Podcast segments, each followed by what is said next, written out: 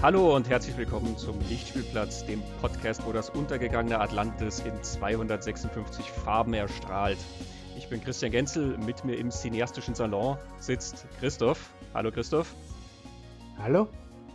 Hallo, hallo, wir sind nicht allein.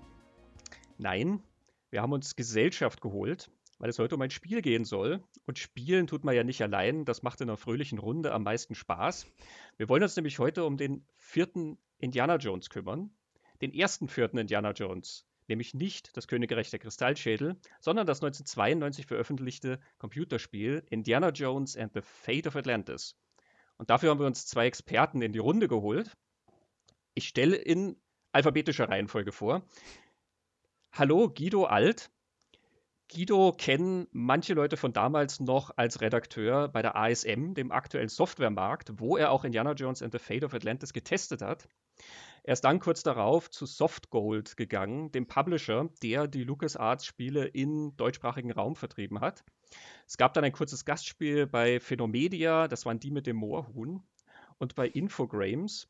Und dann war Guido ab 2001 Head of PR and Communication bei Sony, hat also die PR für die PlayStation in verschiedensten Generationen gemacht für, wenn ich richtig rechne, fast 22 Jahre. Das ist richtig. Hallo, schön, dass ich hier sein darf. Ähm, hervorragende Beschreibung, danke. Aber du bist jetzt nicht mehr bei Sony, wenn ich das richtig sehe. Äh, nein, ich bin im Moment Privatier, ähm, was nicht heißt, dass ich mich zur Ruhe setze, sondern gerade ähm, neue Projekte vorbereite, die im nächsten Jahr starten.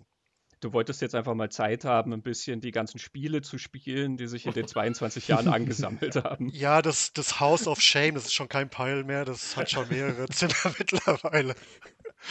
Nein, aber jetzt nach 22 Jahren wird Zeit, mal ähm, wieder was Neues ähm, im Bereich Gaming zu machen oder was anderes zu probieren. Mhm. Äh, ja, und unser zweiter Gast ist Heinrich Lehnhardt. Heinrich Lehnhardt ist bekannt durch das klassische Spielemagazin Powerplay. Er war auch der erste Chefredakteur der Powerplay. Und wer das damals mitverfolgt hat, weiß ja, es war so ein bisschen eine Glaubensfrage, ne? ASM oder Powerplay. Ähm, von daher ist das schön, dass wir jetzt hier in so einer Art ökumenischem Zusammensein beides unter einen Hut bringen können.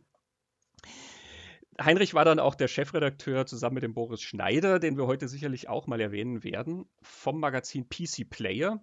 Ist dann als Auslandskorrespondent nach San Francisco gegangen, später nach Vancouver. Und seit 2009 betreibt Heinrich den Podcast Spieleveteranen, der natürlich aufmerksamen Hörern des Lichtspielplatzes auch bekannt sein dürfte. Wir waren nämlich mal Gast bei den Spieleveteranen in der Folge Nummer 157 zu Wing Commander 3. Und nicht nur das, sondern ich habe ja seit kurzem mit dem Heinrich auch noch einen Podcast namens Pixel Kino wo wir uns Filme und Spiele, die zusammengehören, anschauen und wo wir ja nun auch drei Indiana Jones Filme, nicht ganz zufällig, und die dazugehörigen Spiele äh, vorgeknüpft haben. Hallo Heinrich, schön, dass du da bist. Hallo in die Runde, vielen Dank für die Einladung. Und ja, ich bin gespannt, äh, wie der Guido und ich, wie wir uns heute vertragen werden. Aber es war ja zum Glück äh, während der Softgold-Zeit immer sehr harmonisch. Und äh, ich denke, wir müssen jetzt hier keine Wertungsvergleiche noch durchführen, nein, nein, wenn nein. diese Welten aufeinander prallen. Wir sind alle älter und gesetzter geworden. ja, gesetzter, das ist schön, schön ausgedrückt, genau. Und weiser, sage ich auch immer. Ja. Bevor wir uns auf Indiana Jones and the Fate of Atlantis stürzen, noch ein Hinweis in eigener Sache.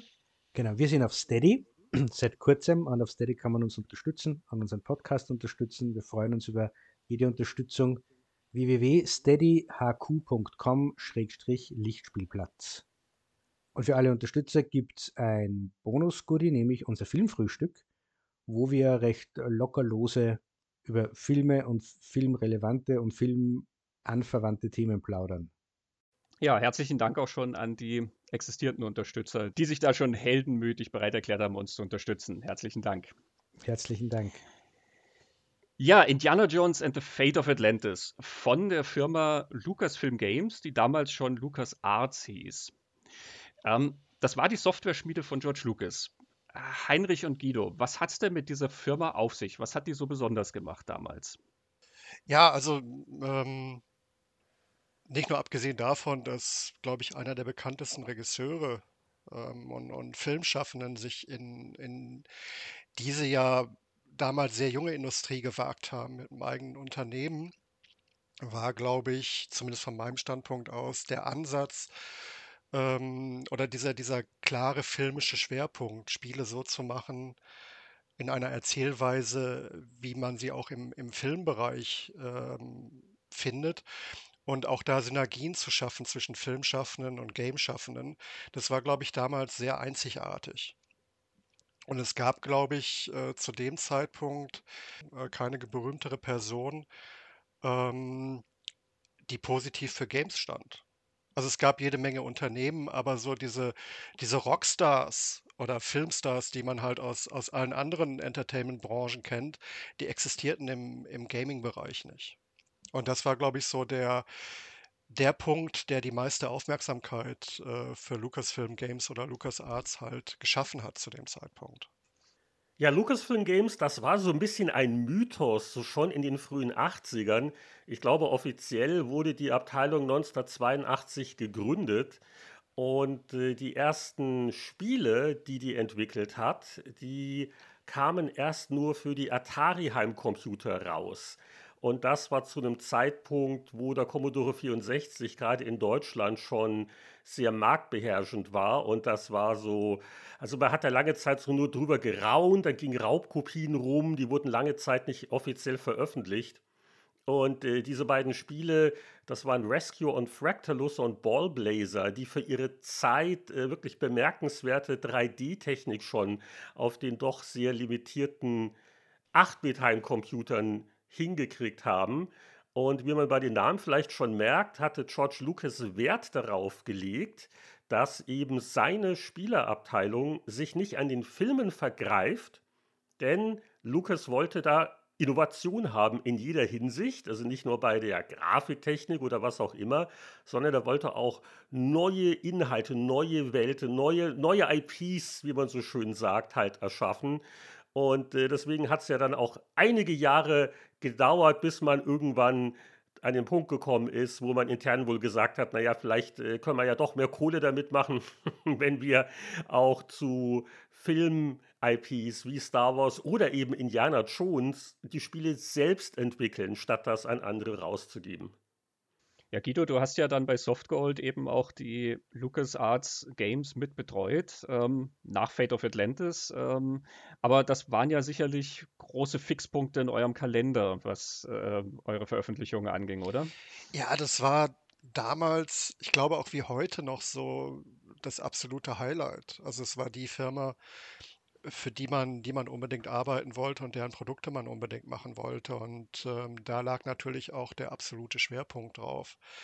Ähm, es ist natürlich damals völlig anders gewesen als, als Spieleentwicklung heute. Also wo wir jetzt von, von Multimillionen-Dollar-Budgets reden, von, von Teams, die 300, 400 Leute teilweise beschäftigen. Das war damals von, von heutiger Sicht aus ein erschreckend kleinerer, kleiner Personenrahmen, der an so Spielen gearbeitet hat.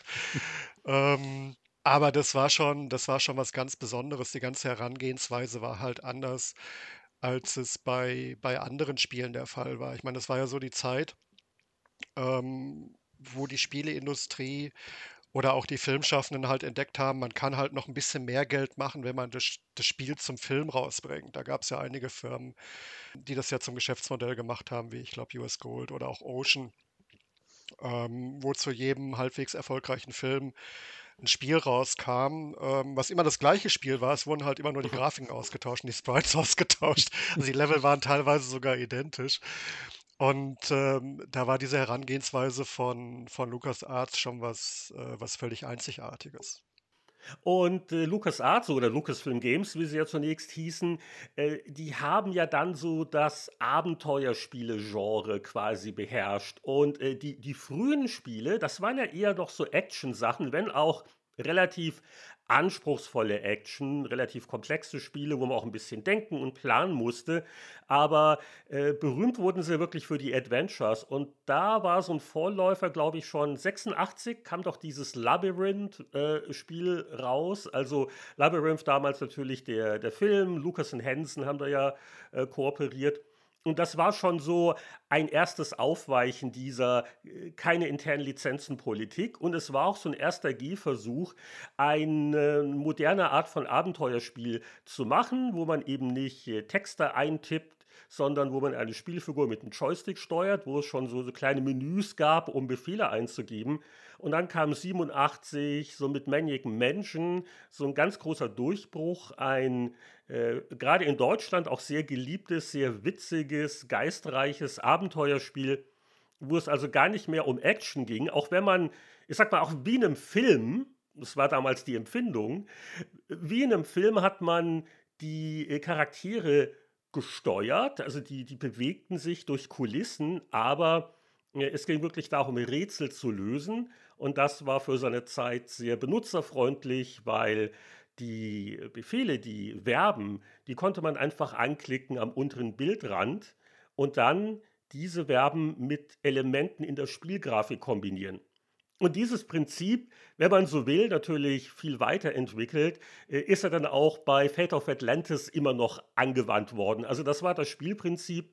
Ähm, Lucasfilm Games war nicht das einzige Studio, das mit solchen Adventures experimentiert hat, wo die Bedienung ein größeres Publikum erschlossen hat, weil sie einfacher war. Aber äh, sie waren schon mitführend und hatten die, die großen Erfolge einfach. Sie hatten wirklich die spielerische Qualität. Und äh, Guido, äh, wir haben doch relativ schnell auch mitgekriegt, Moment mal, gerade in Deutschland fahren die Leute voll drauf ab. Also ich habe immer noch im Ohr, wie dann auch teilweise Jahre später gesagt wurde, also wir haben teilweise in Deutschland mehr als in den USA verkauft. Ja, das ist richtig, weil ähm, es, glaube ich, in Deutschland gerade einen speziellen Nerv getroffen hat. Computerspiele waren ja zu dem Zeitpunkt ja im Prinzip mehr oder weniger verrufen. Ich weiß, als, als ich in der Branche angefangen habe, mein, meinen Eltern erzählt habe, ähm, ich bin jetzt Redakteur bei der ASM äh, für Videospiele, sagten nee, wie, da kann man Geld mit verdienen. Das war halt so, als wenn ich gesagt hätte, ich bin jetzt Mitreisender äh, bei einer Kirmes. Ja, so junge Männer zum Mitreisen. so den gleichen Stellenwert. Aber in Deutschland war das halt immer so, das haben später Untersuchungen, die wir bei Sony durchgeführt haben, ähm festgestellt. Deutsche brauchen immer einen ernsthaften Hintergrund, um zu spielen. Man spielt in Deutschland nicht aus Spaß, sondern um was zu lernen. Das ist wirklich so, ist wirklich so. Also im Gegensatz zum Beispiel zu den Engländern, die aus Spaß spielen. Ja. Ähm, und LucasArts ging mit, diesen, mit dieser neuen Benutzeroberfläche halt ähm, die, genau in diese Richtung. Also es ging nicht darum, ähm, dass man auf irgendwas schießen musste, was natürlich jeder damals wollte. Also Action-Adventure oder Action-Spiele standen eigentlich immer ganz oben. Aber ähm, diese Adventure von LucasArts hatten eine extrem niedrige Einstiegsbarriere, was die Bedienung anging. Also man musste jetzt nicht lernen, mit einem Joystick oder so oder mit einem Pad umzugehen oder mhm. Tastaturbefehle, sondern es war ja mehr oder weniger mit der Maus steuerbar zu dem Zeitpunkt. Und ähm, auch, dass man im Prinzip jede Aufgabe ohne Gewaltanwendung lösen konnte. Dass es da ja verschiedene Lösungswege gab, war unfassbar positiv in Deutschland. Das war so die, die Argumentation, ähm, die die Firmen dann lieferten gegenüber der Bundesprüfstelle und, und ähm, kritischen außenstehenden Journalisten und sagen, hier, guck mal, das ist ganz friedlich, da lernst du noch was über Geschichte und so. Ob das jetzt stimmt oder nicht, sei mal dahingestellt. Aber ich glaube, das hat wirklich maßgeblich ähm, den, den Verkauf, den Erfolg äh, der Lukas-Spiele hier in Deutschland befeuert. Das war das erste Mal, dass, dass Deutschland ähm, in dieser Branche wirklich führend war. Also was Verkaufszahlen und so anging. Christoph, wie war denn bei dir die erste Begegnung mit den Lucasfilm Adventures? Die beiden Indiana Jones Spiele, glaube ich. Ob es davor, wenn ich Menschen, ich habe die schöne Erinnerung, nur ich kann mich nicht mehr erinnern, wie die Reihenfolge ging, aber ich weiß, ich habe die beiden äh, oder wir, mein Bruder und ich, haben die beiden Indiana Jones, also Last Crusade und Fate of Atlantis, wirklich intensivst gespielt ähm, und gemeinsam da gerätselt. Ähm, ich habe jetzt beim Wiederspielen da festgestellt, ähm, ich, ich fange an und ich kann mich sofort erinnern. bei manchen Abläufen sogar nicht gewusst, wo ich es herkriege. Und dann kommt das nächste Bild und ich mir denkt, ah, vielleicht habe ich das Spiel doch nie gespielt. Das war dann komplett weg. ähm, mir hat Fate of Atlantis immer besser gefallen als der letzte Kreuzzug. Ähm, und ich muss sagen, entweder erinnere ich mich gar nicht oder ich habe es jetzt erst bemerkt, dass es ja verschiedene Lösungswege gibt, so wie du gerade gesagt hast, Guido. Ähm, ich, vielleicht habe ich das damals als äh, jüngerer Mensch gar nicht kapiert. Und das hat mich jetzt sehr fasziniert, dass es da verschiedene Wege gibt. Und das hat mir dann auch erklärt, warum ich vielleicht gewisse Bilder einfach nicht mehr im Kopf gehabt habe, weil ich es wirklich wahrscheinlich immer einem anderen Weg, einem anderen Weg gespielt habe. Aber das sind sehr intensive Spiele und ja, Film- und Geschichtserinnerungen eigentlich, weil es ja eine große Geschichte ist. Ja. ja, und die Reihenfolge war die, also nach Maniac Mansion kam Zack McCracken und dann kam ja schon Indiana Jones und der letzte Kreuzzug, also der direkte Vorgänger von Fate of Atlantis. Und die vorherigen Indie-Filme, da hatte man auch Spiele gehabt, aber die wurden extern entwickelt. Die waren auch nicht ganz so toll. Mehr dazu im Pixel-Kino. Und beim letzten Kreuzzug hat man eben gesagt, okay, äh, der, der Film, also es gab schon ein Drehbuch, äh, der Film, ich glaube, sie drehten noch. Äh, auf jeden Fall, er war noch nicht fertig. Er war noch nicht in den Kinos. Man hat gesagt, okay, wir machen das intern und quasi ein, ein, ein All-Star-Team wurde gebildet von, von drei Designern, die an vorherigen Abenteuerspielen gearbeitet hatten. Und einer von denen, das war ein Name, der uns gleich bei Fate of Atlantis auch wieder begegnen wird, das ist dann nur Falstein. Und äh, der letzte Kreuzzug, das war ein Erfolg, das hat sich gut verkauft, die Presse hat es auch geliebt. Ein wirklich witziges Abenteuer, wo auch der, der Humor, der irgendwie auch typisch war für die Lucasfilm Games, ähm, zu überzeugen wusste. Und die, die Liebe zur Filmvorlage war also auch spürbar. Und äh, ja, und dann haben wir alle freudig auf das nächste Kinoabenteuer mit Indiana Jones gewartet und warteten und warteten. und das war nicht absehbar. Das sollte ja noch einige Jahre dauern, bis Harrison Ford sich wieder überreden ließ. Und äh, dann äh, wurde uns auch irgendwann, also wir bei der Presse, uns auch irgendwann so das eingeflüstert, ha, das vierte Abenteuer mit Indiana Jones, das gibt's nicht im Kino, das findet nur als Spiel statt. Und das war dann so der Auftakt zum Hype um Fate of Atlantis. Ja, es wurde ja damals der Film Indiana Jones and the Last Crusade auch wirklich so ein bisschen, nachdem er auch Last Crusade hieß, als der letzte Indiana Jones-Film verkauft und es gibt dann unterschiedliche Geschichten darüber, wer dann nicht mehr wollte und wer als erstes wieder wollte und so. ähm, ich berufe mich mal auf das Buch über die Entstehung der Indiana Jones-Filme von J.W. Rinsler. Ähm, da heißt es also, dass Lucas, George Lucas, nicht so ganz zufrieden war mit dem MacGuffin in Last Crusade und deswegen sehr zögerlich war, nochmal sich auf ein Indie-Abenteuer zu begeben. Er wird da zitiert mit The short version is I thought we just barely got by in Indie 3 because the MacGuffin had always been the problem. I felt we'd patched together something to make it seem interesting, if not compelling, but the story with the father carried the movie. So I said, I think we've played this thing out. Laut ihm wollten Steven Spielberg und Harrison Ford durchaus was machen, aber ja. er hat dann gesagt, I said, I'm the one who has to think up the stuff and I can't think up anything. Oh. Der hätte aber uns fragen können, oder? Also andere Autoren hatten nicht so viel Schwierigkeiten, sich Indiana Jones Geschichten auszudenken, wenn man sich die Buchwelt anschaut, die wir in der letzten Folge besprochen haben. Es hat sich dann geändert bei George Lucas tatsächlich äh, bei dem Dreh zu der Serie Die Abenteuer des jungen Indiana Jones. Das war ja dann sein großes äh, mhm. Herzensprojekt. Und da gibt es eine Folge, wo Harrison Ford äh, in der Rahmenhandlung auftaucht. Die Rahmenhandlung von ähm, Die Abenteuer des jungen Indiana Jones ist ja immer, dass sich der Alte an irgendein Abenteuer aus seiner Jugend erinnert. Normalerweise ist das so ein 93-jähriger Indie, der an seine jungen Jahre zurückdenkt. Es gibt aber eine Folge, da ist das Harrison Ford, der dann in einer eingeschneiten Berghütte sich an ein Abenteuer in Chicago erinnert. Harrison Ford hat das als Gefallen an George Lucas gemacht, diese Folge. Er war gerade dabei, auf der Flucht zu drehen. Und George Lucas hat sich das angeschaut und gedacht, na, es wäre interessant, einen älteren Indiana Jones zu erzählen. Ähm, einen, der sozusagen auch schon fortgeschritten ist und was dann nach dem Zweiten Weltkrieg spielt. Und dann fing das an zu arbeiten bei ihm. Ja, was waren denn dann die Filme, die da in den 50er waren? Ja, Science-Fiction-Filme, Aliens und so. Er ist also zu Steven Spielberg und Harrison Ford gegangen, hat gesagt, ja, Indiana Jones und die Aliens und beide haben gesagt, ja, hm, ha. So hat das dann ein bisschen gedauert. 93 kommen die ersten Story-Konferenzen, 94 dann das erste Skript von Jeb Stewart, Indiana Jones and the Sorcererman from Mars. Das soll uns jetzt aber gar nicht belasten, aber nur zur Einordnung. Ähm, zum Zeitpunkt von Fate of Atlantis war das also wirklich sehr in der Schwebe, ob es jemals noch einen, einen vierten Film geben würde. Wenn ihr wollt, ich habe da noch so einen kleinen Einblick von hinter den Kulissen, was, äh, was oh. den vierten Film angeht. Ja, sehr gerne. Oder die, die ganze Entwicklung, weil George Lucas damals ähm, sehr daran gelegen war, auch mit, mit Young Indie, ähm, ein jüngeres Publikum auf einer gewissen Bildungsebene also auf einer historischen Ebene zu erreichen. Das hat er mit Steven Spielberg gemeinsam gehabt, der ja auch zu dem Zeitpunkt ähm, auch eine eigene Softwarefirma gegründet hat, deren Name mir jetzt gerade peinlicherweise entfallen ist, die, die quasi so die ersten Edutainment-Spiele gemacht haben auf CD-ROM-Technik damals.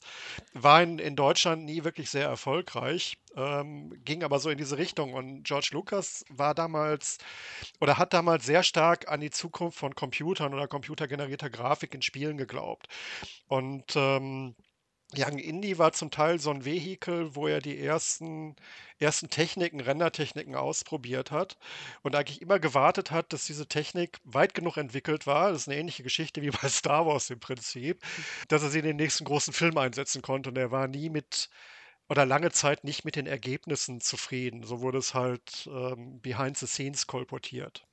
Deshalb halt die, die lange Verzögerung, also sowohl bei Star Wars als auch zum Teil bei Indie. Jetzt abgesehen von den, von den Nebenkriegsschauplätzen, ob Harrison Ford gerade Lust hat oder ein anderes Projekt oder sonst wie. Ja. Oder von Außerirdischen überzeugt war. Ja.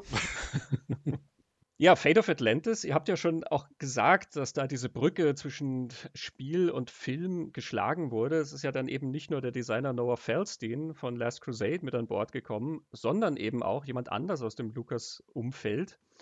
Ein Mann namens Hal Barwood. Der ist besonders spannend, weil der wirklich schon als Filmemacher etabliert war. Ähm, Hal Barwood, der hat an der University of Southern California studiert und er wurde dann Teil von dieser Gruppe, die damals äh, spöttisch The Dirty Dozen genannt wurden. Ähm, zu dieser Gruppe gehörten also Leute wie John Milius, der dann später Conan der Barbar gemacht hat, ähm, Walter Murch, der Sounddesigner und Editor, der gehörte da dazu. Und ja, der junge George Lucas gehörte da auch dazu.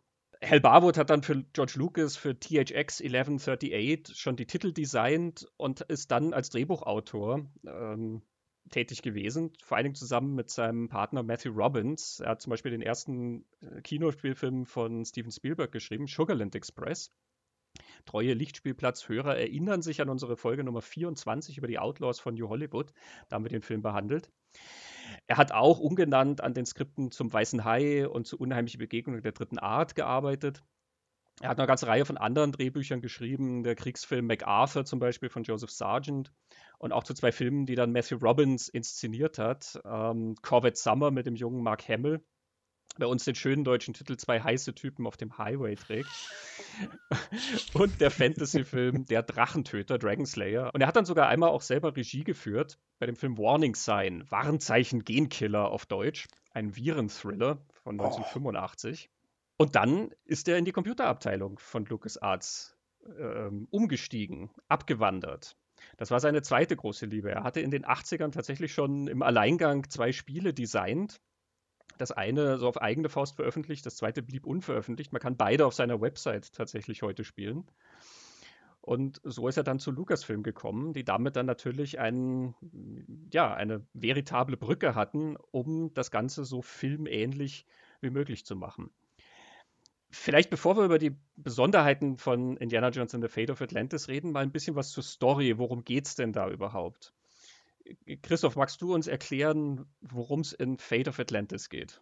Es beginnt damit, dass Indiana Jones im Vorspann, was ich großartig finde, im Vorspann vom, vom Spiel durch mehrere Räume purzelt, eine Statue findet und in dieser Statue, die kann er dann öffnen, ist eine Perle, äh, aus einem sehr speziellen, feurig schimmernden Metall. Und das wird ihm aber dann gefuchst von einem Nazi, von einem Bösen. Und dann geht es darum, dass Indiana Jones äh, eine alte Freundin aufsuchen muss. Und das ist Sophia Hepgood, ein Medium, oder sie war mal Wissenschaftlerin, ist jetzt ein Medium, die hält einen Vortrag über Atlantis und dieses Metall, Orichalcum oder Orichalcos auf Deutsch. Er, muss Atlantis suchen und verhindern, dass die Nazis an diese Macht kommen, die damit gleich Bomben und Panzer ausstatten wollen. Um dahin zu kommen, braucht er zuerst ein Artefakt. Das Artefakt, das er sucht, ist der verlorene Dialog von Platon. Und in späterer Folge sucht er weitere Artefakte, nämlich so Sonnensteine, Mondsteine, Weltsteine, um, um Rätsel zu lösen. Wie geht die Geschichte weiter? Er findet Atlantis. Okay. Und in der großen Tradition aller Indiana Jones Abenteuer ist das Glück nicht von langer Dauer. Wie gewonnen, so zerronnen. Was hat es denn mit diesem Atlantis-Mythos und mit diesem verlorenen Dialog von Platon überhaupt auf sich? Also erfunden hat diesen Atlantis-Mythos Platon, der griechische Philosoph. Es gibt vor Platon und parallel zu Platon keine Atlantis-Überlieferung. Und er hat äh, in zwei seiner Werke Atlantis erwähnt. Und Platon hat sehr viele Dialoge geschrieben. Er hat einfach seine ganzen philosophischen Ideen und Argumente in, in Form von Dialogen dargelegt. Das hat er so gemacht, dass einfach mehrere Figuren, mehrere Personen sich miteinander unterhalten hat lassen. Und das waren oft äh, oder immer Menschen, die es wirklich gegeben hat. Und die zwei Dialoge, in denen Atlantis vorkommt, gehören zum Spätwerk von Platon. Platon hat gelebt von circa 420, 30 vor der Zeitenwende bis 350 vor der Zeitenwende in etwa. Ähm, und spät in seinem Leben hat er diese Geschichten aufgeschrieben. Äh, der eine Dialog ist der Timaeus-Dialog und der zweite ist der Gritias-Dialog. Und der Gritias ist nicht fertig geworden. In diesen Dialogen unterhalten sich vier Personen miteinander. Der eine ist Sokrates, der griechische Philosoph, der ist, unterhält sich in fast allen Platon-Dialogen mit irgendwem. Der zweite ist Timaeus, das war auch ein Philosoph. Der dritte ist äh, Gritias, das war ein Politiker aus Athen. Und der vierte ist Hermokrates, ein Feldherr. Und es gibt die Theorie, habe ich gefunden, dass es eigentlich eine geplante Trilogie an Dialogen war und dass der dritte Dialog der Hermokrates-Dialog hätte sein sollen. Aber man vermutet, dass Platon ihn eigentlich, also er war zu alt und zu, zu schwach und ist verstorben, bevor er es fertig schreiben konnte. Das ist so die Geschichte, die ich gelesen habe. Also das dockt dann eh schon ans Spiel an, wo ja der verlorene Dialog ja tatsächlich der Hermokrates-Dialog ist. Was ich spannend gefunden habe, ist, dass in, in diesem Dialog irgendwie schon recht klar wird, dass Atlantis ein Mythos ist. Also Platon schreibt, die Geschichte von Atlantis, dieses untergegangene große Reich, es ist 9000 Jahre her. Schon zu seiner Zeit ist es 9000 Jahre her. Und es wird dann auch noch so erklärt, dass Critias, der von diesem Atlantis erzählt, hätte die Geschichte von seinem Großvater gehört. Und der wiederum hätte sie von einem Freund seines Vaters gehört, und das ist Solon. Und dieser Solon war in Ägypten und dort haben es ihm Priester von alten Schriftrollen herunter übersetzt, die Geschichte. Also es ist zu Platons Zeiten schon ein, ein Mythos. Lauter seriöse Quellen, würde man heute sagen. ja, genau. Also ich, war ja nie der Meinung, dass Atlantis wirklich gegeben hat, aber jetzt, nachdem ich das gelesen habe, war ich überrascht, wie klar eigentlich ist, dass Atlantis nie gegeben hat. das also muss man dazu sagen, äh, äh, Platon sagt, dass das wahr ist. Weil er ja, schreibt bei anderen Bildern, die er verwendet, dass sie eben auch tatsächlich erfundene Bilder sind. Bei Atlantis erklärt er, dass das wahr ist. Mhm. Und es war damals ja nicht unüblich, dass Geschichte mündlich überliefert wurde. Und deswegen, also die, dieser Solon ist nur auch jetzt in dem Sinne keine unzuverlässige Quelle, denn er gehört immerhin zu den äh, sieben Weisen von Griechenland. Das war der Gesetzgeber, das war der, der eingeführt hat, dass man die Gesetze festschreibt, anstatt sie mündlich zu überliefern. Ähm, hat damit einen Bürgerkrieg verhindert. Also das, das waren schon, das, das waren jetzt schon nicht ganz ähm, unzuverlässige Menschen, die das festgehalten haben, aber ja. es ist natürlich auch sehr wenig greifbar. Ja, ja vor allem, wenn es 9000 Jahre her ist. Aber was ist denn jetzt dieses Atlantis? Also laut Platon liegt Atlantis, und ich sage jetzt immer laut Platon, es sind natürlich seine Figuren, aber er hat es geschrieben. Also laut Platon liegt Atlantis jenseits der Säulen des Herkules, das ist die Straße von Gibraltar, ein großes Inselreich im Atlantik, das so ringförmig angeordnet ist. In der Mitte ist Festland äh, dort steht der Königspalast, dort steht auch äh, ein, ein, Heiligtum, ein Tempel, der, von, der verziert ist mit Edelmetallen, also Gold und, und Silber. Und eben dieses Orichalkos. Und äh, das ist Messing. Das ist eine Kupfer-Zink-Legierung. Und da wurden auch Barren davon gefunden, Archäologen haben die gefunden. Das war einfach ein wertvolles Metall. Rund um dieses, durch diesen Festlandkern liegt der Wasserring, rund um diesen Wasserring ein Festlandring, dann noch ein Wasserring, dann noch ein Festlandring. Und es gibt einen Wassergraben, der durchführt und dieses ganze Festland mit dem Meer verbindet. Und das hat ja dann Fate of Atlantis auch aufgegriffen. Ähm, gibt er dann gleich anfangs die Karte, wie Atlantis ausschaut, da sieht man diese Ringanordnung. Platon beschreibt da, dass die, die Atlanter von den Göttern abstammen. Und zwar war der, der Herrscher von Atlantis war Atlas und das war Sohn von Poseidon und einer Menschenfrau, nämlich Klito. Über die Jahrhunderte und Jahrtausende ähm, hat sich aber dieser göttliche Anteil der Atlanter sehr verwässert und der menschliche Anteil hat überhand genommen und vor allem so menschliche Schwächen wie Gier und Herrschsucht. Und Atlantis ist zu, zu, einer großen, übermächtigen Seemacht geworden, die sie auch im Mittelmeerraum ausgebreitet haben und sehr kriegerisch dort, in Nordafrika und Italien und Kleinasien besetzt haben. Und irgendwann kam es zum Konflikt mit Athen, aber mit dem Urathen, dem 9000 Jahre alten Urathen, das Platon als so eine Idealform von einem Staat beschreibt in diesem Dialog. Und es geht ihm in diesem Dialog auch mehr um dieses Urathen als um Atlantis. Atlantis ist so der, es ist einfach nur der Bösewicht, den man braucht, um den idealen Helden Athen beschreiben zu können. Und es kommt jetzt zum Krieg zwischen Atlantis und äh, diesem Urathen und das haben die Götter herbeigeführt, weil die Götter waren der Meinung, äh, ja, die, die Atlanter, die haben einfach äh, so die ganzen Tugenden verloren, die brauchen eine Strafe und das ist dieser Krieg gegen Athen, den Atlantis verliert. Und danach kommt der Erdbeben und eine Flut äh, und Überschwemmungen und Atlantis versinkt innerhalb einer Nacht im Meer. So geht die Geschichte. Also die Strafe der Götter war nicht die Sintflut, sondern die Strafe der Götter war der verlorene Krieg. Äh, Platon hat nämlich, so wie das gelesen, so Naturkatastrophen als so etwas sehr Zyklisches wahrgenommen, das ohnehin immer wieder kommt und das das Alte wegschwappt quasi, um was Neues aufzubauen. Denn in diesem Dialog wird nicht nur Atlantis weggeschwappt, sondern auch dieses Urathen. Und darauf entsteht dann ein, ein neues Athen.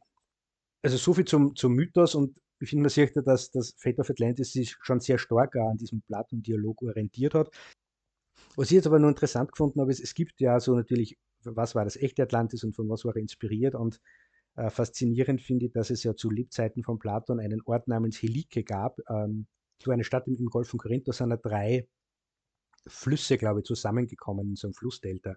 Und es gibt sehr viele Ähnlichkeiten zwischen Atlantis und Helike. Und Helike war so ein großer Poseidon-Kult und war da politischer Führer von einem Staatenbund.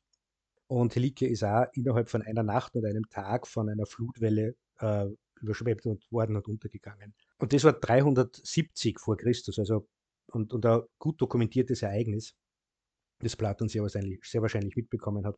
Und es war offensichtlich tatsächlich so, dass nach diesem Erdbeben und der Flut sind Menschen nach Helike gegangen, um zu schauen, wie die Stadt ausschaut und sie war weg. Also da hat sich eine Meerlagune gebildet und man hat unter Meeresspiegel nur die Häuser gesehen. Es gibt diese hübsche Anekdote, dass die Fischer, die, die Netze sind im, im Dreizack von der Poseidon-Statue hängen geblieben. Und ich habe dann gefunden, es gibt Ausgrabungen, die graben in Helike immer noch, aber es gibt Ausgrabungen von einer Römerstraße, die dorthin geführt hat, weil quasi Touristen gekommen sind, um sich diese Stadt anzuschauen, äh, Jahrhunderte später noch, die da unter dem Meer liegt. Ovid hat da drüber geschrieben. Die haben angefangen zu graben, bis sie dann irgendwann in den 2000ern, glaube ich, dieses Original Helike gefunden haben. Das ist, was da 370 eben untergegangen ist. Und sie haben weitergegraben und haben darunter noch eine Stadt gefunden, die aus der Bronzezeit ungefähr ist. Und sie haben weitergegraben und sie haben noch eine Stadt gefunden, die ins dritte Jahrtausend vor Christus gehört. Und wenn man jetzt die das zusammenrechnet, wann hat Plato gesagt, es war 9000 Jahre äh, und unsere 2000 jetzt ungefähr, ist man wieder ungefähr dort, wo dieses, diese, die früheste Ausgrabung aktuell datiert wird, also irgendwo bei 11.000 Jahre, 11.000, 12.000 Jahre zurück. Und das habe ich faszinierend gefunden, weil ich mich dann gefragt habe, Platon schreibt und, und erzählt über Naturkatastrophen, dass das zyklische Ereignisse sind, ob es nicht damals doch eben, wie du sagst, mündliche Überlieferungen gegeben hat, dass immer wieder was untergeht und dann wird was Neues draufgebaut, so wie es eigentlich in dieser Atlantis- und Urathen-Geschichte erzählt.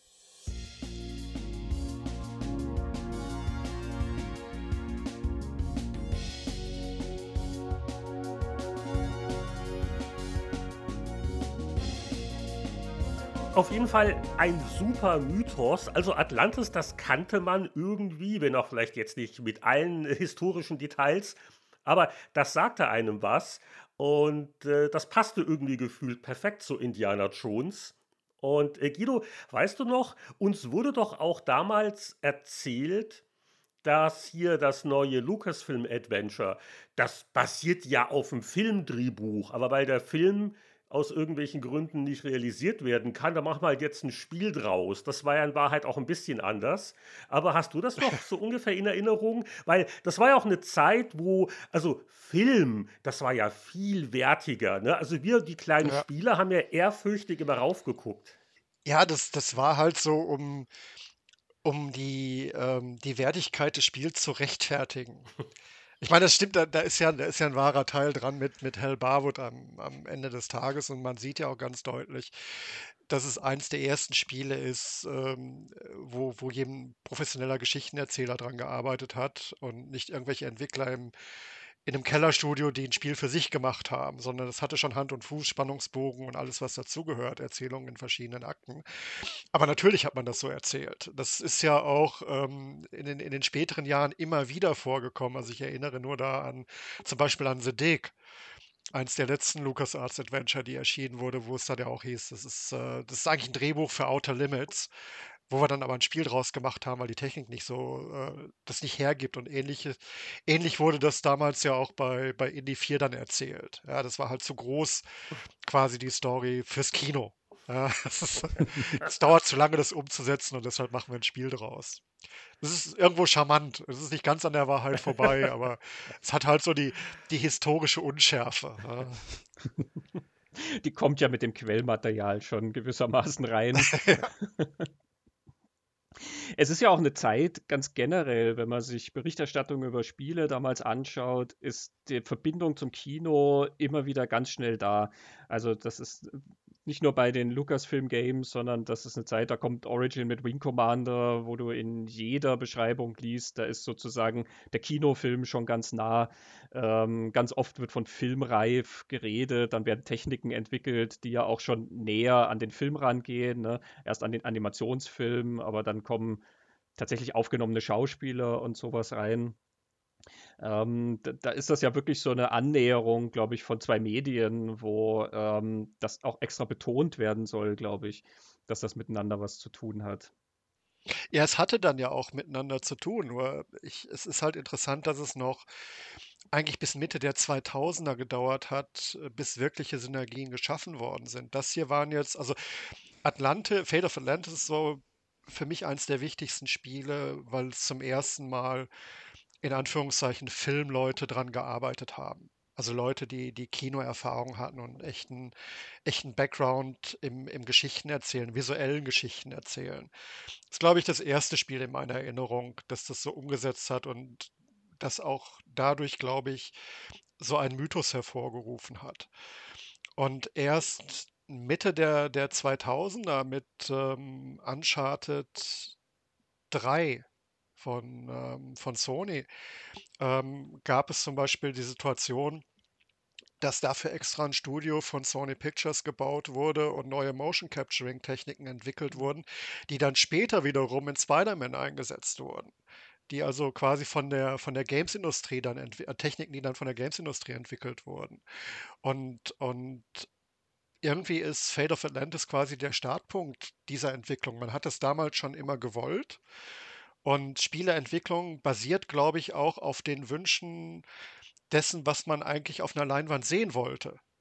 Ja, Wing Commander ist da, ist da ein Stichwort, dass Leute sich wirklich dann hingesetzt haben und Spiele so entwickelt haben, wie sie sich einen Kinofilm vorstellen würden.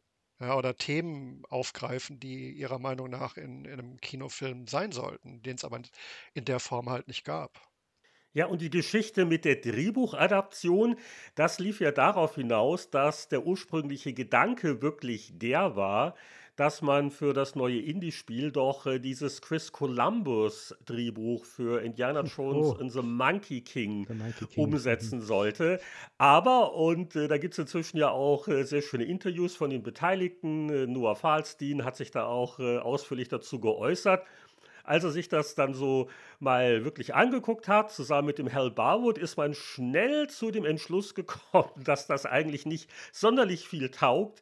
Also man war nicht wirklich begeistert. Es hatte vielleicht Gründe, warum damals kein Film draus wurde und jetzt so äh, die Resteverwertung als Spiel, äh, da hat man große Probleme gesehen und äh, hat sich dann lieber in der Bibliothek auf der Ranch von George Lucas von Lucasfilm vergraben und hat so ein bisschen rumgesucht, was könnte man denn noch in so einem Spiel machen. Und deswegen ist dann Fate of Atlantis am Ende des Tages eine ganz neue Geschichte geworden, die wirklich nichts mit abgelegten Filmdrehbüchern zu tun hatte, aber mit Hal Barwood als Projektleiter war eben ein filmerfahrener Mensch entscheidend beteiligt.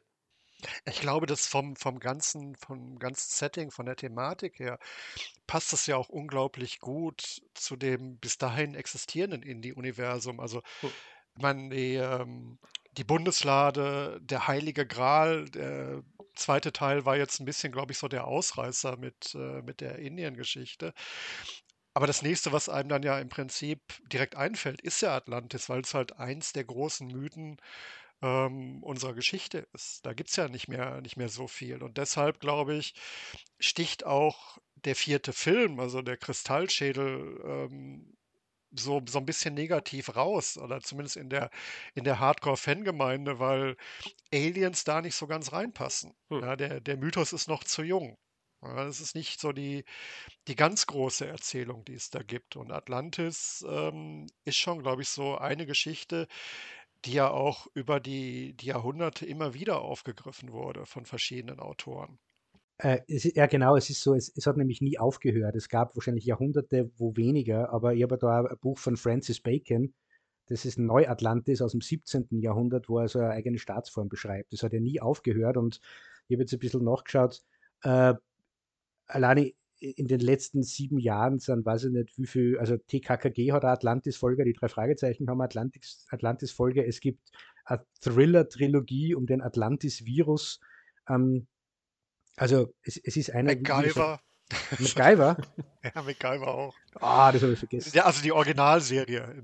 ja, ja, natürlich. Die, ja. Es gibt ja nur eine. Ja. Ich, ich, glaube, sie bietet sich halt auch so an, die Geschichte, weil sie ja auch große Bilder schon im Kopf produziert. Ne? Also das ist nicht einfach nur irgendein Gegenstand, der gesucht wird, sondern wir reden da wirklich von einer untergegangenen Insel. Da hat man Bilder von Sintfluten und ich weiß nicht was ähm, und generell antiken Gesellschaften und sowas im Kopf. Ähm, das heißt, das Kopfkino selber arbeitet ja schon mit. Du bist bei den Teilen der Geschichte äh, ja schon sozusagen in einem Epos, wo eigentlich noch nichts Großes zu sehen ist oder noch nichts Großes passiert. Das wird dir halt so aufgesetzt, weil du eine riesen Erwartungshaltung mitbringst an dieses Atlantis.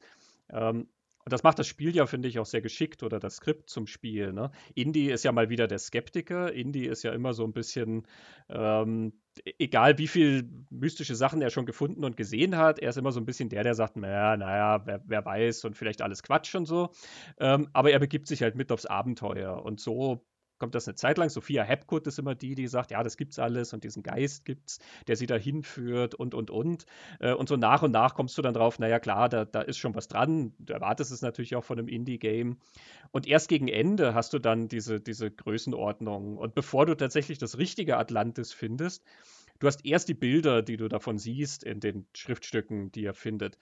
Dann findest du auf der griechischen Insel, auf Kreta, dieses Modell von der Stadt, wo du in diesem großen Raum bist und da ist da so ein riesiges Modell, wo Indy noch so Spaß macht und sagt, naja, ja, offensichtlich war Atlantis doch nicht so groß, wie wir dachten. ähm, und dann hast du halt wieder ein Puzzle mit diesen Scheiben und so. Ähm, aber das gibt dir dann schon wieder so ein Gefühl, uh, da kommt jetzt was ganz, ganz Großes irgendwie. Und wenn du dann in Atlantis bist und dann hast du da diese gigantischen Maschinen und hast dann Geschichten von, ja, Göttern und Maschinen, die versucht haben, Götter aus diesen Bewohnern zu machen und so, bist du halt in einer Bilderwelt, die auch für ein Epos wirklich reicht. Egal, wie das dann technisch umgesetzt ist.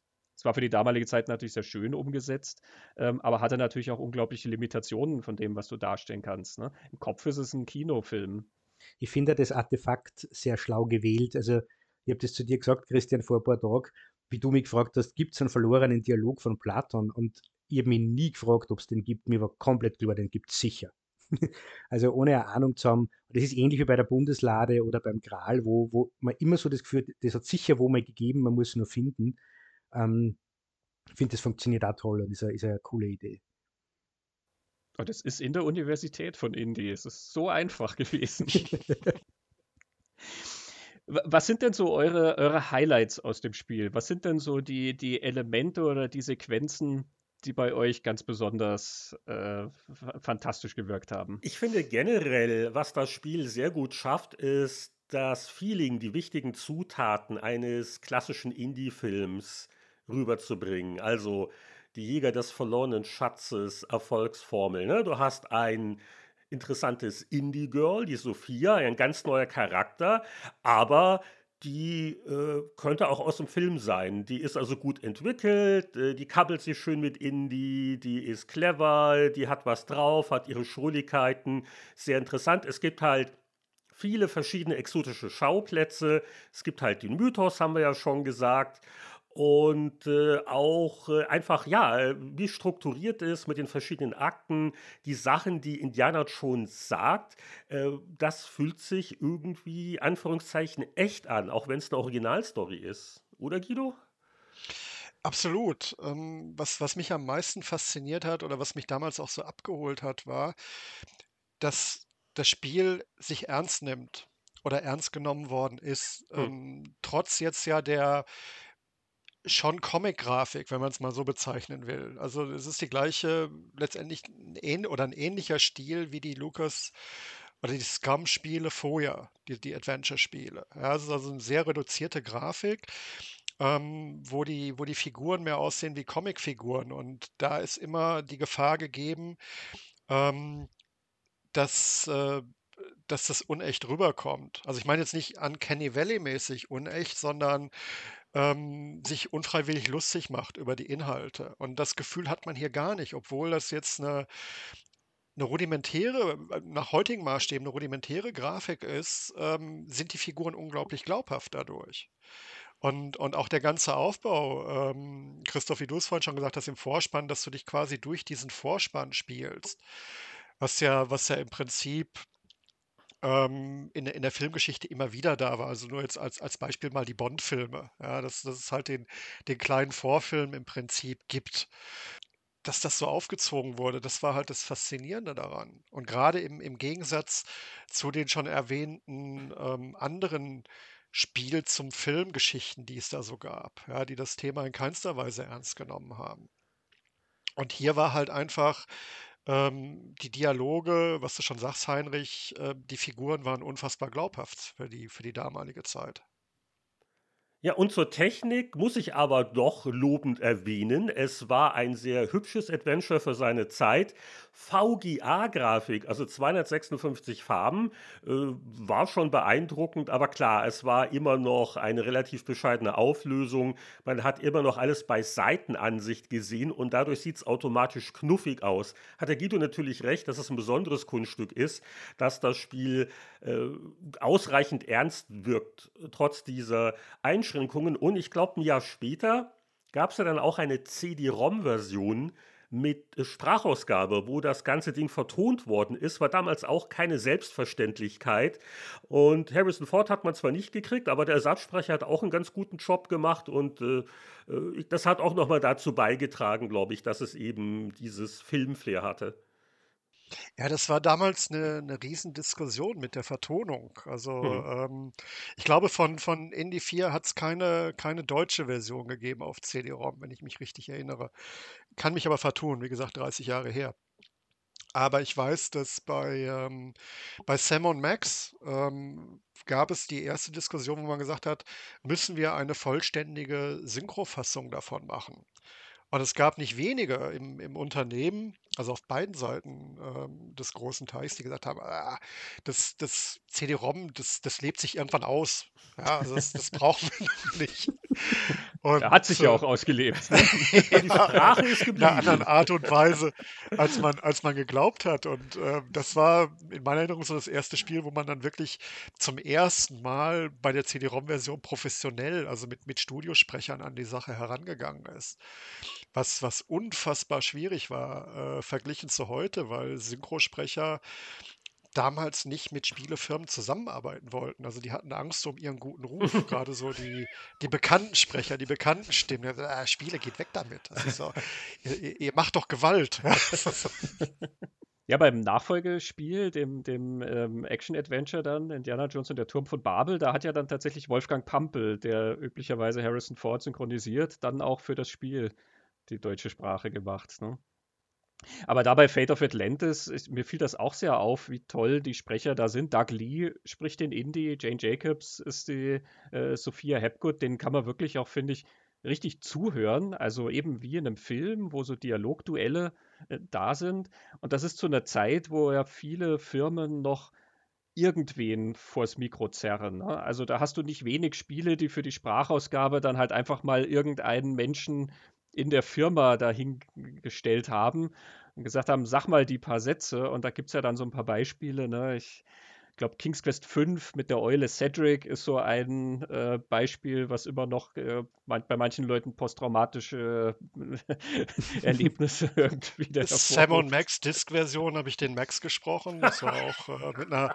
Das hast du gemacht. das habe ich gemacht. Äh, also nur bei der Disk-Version, nicht bei der CD-ROM-Version, aber das war halt so nach dem Motto, unser Entwicklungsleiter damals, Thomas Borkhage, kam irgendwann ins Büro und sagte, komm ein mit. Und dann gingen wir in sein Büro und da war sein PC mit seinem Soundblaster-Karte und so einem ähm, Creative-Mikrofon. Und sagte, hier, lies mal. mit drei Sätzen. Und am Ende war das dann, äh, war ich dann halt Max. Ist nichts, worauf ich so unbedingt stolz bin am Ende des Tages, aber es war ein Erlebnis. Pioniertage der deutschen Synchronisation ja. in Computerspielen. Zeitzeugen berichten. Ja zu den, zu den Figuren hat mich auch so fasziniert, dass die ja bis ins, bis in die kleinen Nebenfiguren äh, denen einen Charakter verleihen. Also dass der, der Nazi sich ständig durch die Haare fährt. Also er, er schiebt ständig sein, sein Tolle wieder da nach oben. Oder der Türsteher, dieser grobschlächtige Typ, der total weiches Herz für die Miss Sophia hat, weil er so berührt ist von ihr. Oder der, der, der Beleuchter kurz danach, der Diener im, von, von Oma, heißt der, glaube ich, oder? Wo, wo man dann hin muss das sind sichtbar in dem kleinen, begrenzten Satzpool, den sie verwenden können, die Figuren, aber das sind sichtbar unterschiedliche Charaktere, die aber auch Eigenheiten haben. Ähm, das hat mich schon fasziniert. Schon cool. Ja, was dann auch ganz nett ist, das ist was, was natürlich im Film, in einem Film stärker gemacht würde. Hier hast du halt wirklich immer Nebenfiguren an Schauplätzen, die du halt abklapperst, sozusagen. Ne? Du hast wenig, was sich durchzieht. Also die Tatsache, dass der Nazi als Bösewicht sich durchzieht, ist ja nur, weil wir ihn in irgendwelchen Sequenzen am anderen Ende der Welt sozusagen mitkriegen. Und er taucht dann erst wieder zum Schluss auf und begegnet erst dann Indy wieder. In dem Film würdest du das ja viel öfter verzahnen, so wie Indiana Jones Belloc öfter ja. trifft ne? und ähm, wie er den Vogel in Last Crusade öfter trifft.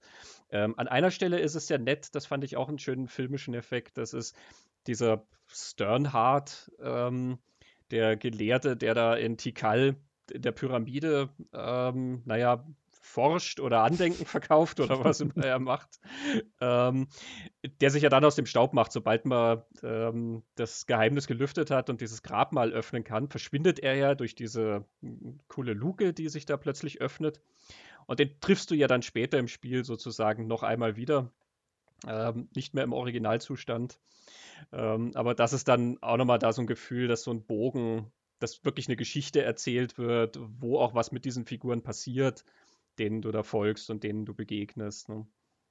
Aber das wäre ja kein Kultspiel geworden, wenn es nicht auch inhaltliche Qualitäten hätte, das Gameplay, weil da sind ja die Spieler sehr skeptisch, gerade bei Filmadaptionen ne, ist das nur so ein bisschen was Hübsches zum Angucken, aber keine Substanz. Und da hat Fate of Atlantis überhaupt nicht enttäuscht. Ich würde fast sagen, ganz im Gegenteil, weil das ist kein leichtes Adventure. Es ist sehr umfangreich. Es ist knifflig. Es hat im Mittelteil auch noch drei verschiedene Lösungswege, äh, von denen man einen wählen kann, um, um irgendwann die volle Indie-Quotient-Punktzahl zu kriegen müsste man es sogar mehrmals durchspielen. Also ein sehr ambitioniertes Werk. Und äh, ich glaube, ich habe damals auch schon ziemlich geschwitzt. Ich glaube, ich habe dann äh, das auch nie ehrlich selbst durchgespielt, äh, weil mir das auch irgendwann zu viel wurde. Und natürlich bei der Wiederbegegnung, weiß nicht, wie es euch geht, rund drei Jahrzehnte später, also die Geduldsfäden, die sind ja auch nicht länger oder robuster geworden bei den meisten.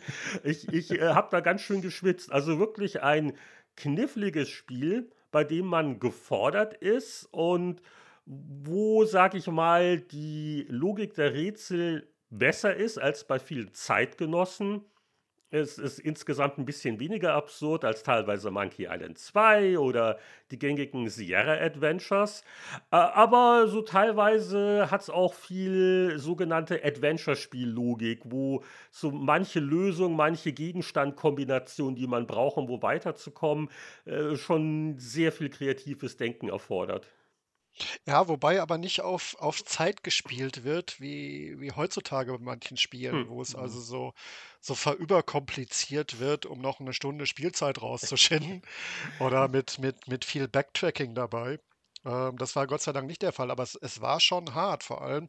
Ich weiß noch, ich habe damals versucht, den, den gewaltlosen Pfad zu wählen. Also über ähm, so die Situation mit dem Türsteher zum Beispiel ähm, mich da reinzuquatschen, ohne jetzt eine Prügelei mit ihm anzufangen. Wobei die, das tatsächlich, glaube ich, so einer der, der Negativpunkte war bei dem Spiel, wobei es natürlich auch sein kann, dass es gewollt war, dass die, die Box-Einlagen halt schon sehr kompliziert waren. Also nicht kompliziert, aber schwierig. Sehr frustrierend. Ja, genau. Also, ähm, also drei Pfade zur Sicherheit. Timing-technisch war es. Genau, also ähm, boxlastig, äh, Teamwork oder ohne Teamwork, aber mit noch mehr Rätseln. Ich glaube, ich habe die dritte Variante nie wirklich probiert. Äh, ich glaube, die meisten von uns haben den Teamwork-Pfad wahrscheinlich probiert, weil wir Albe Sophia so toll fanden. Und, äh, ja, wer wird denn Sophia stehen lassen, bitteschön?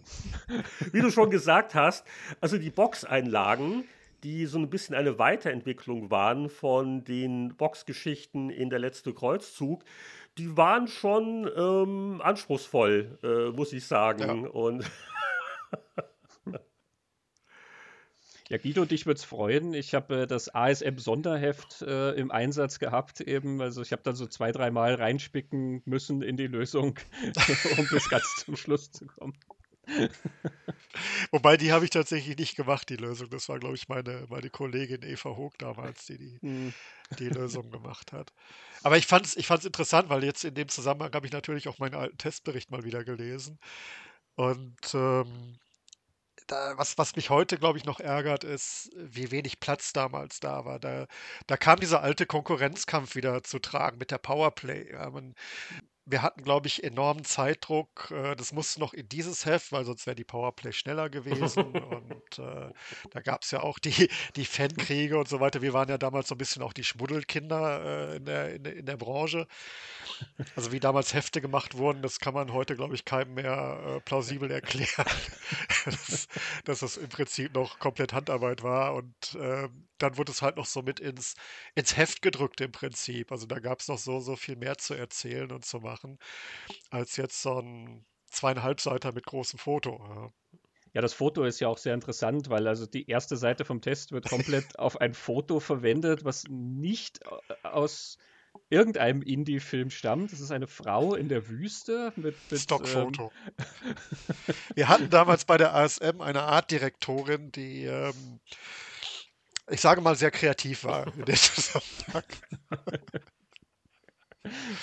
Und das passte irgendwie, das war Wüste, da war ein Fallschirm drauf. Und, naja.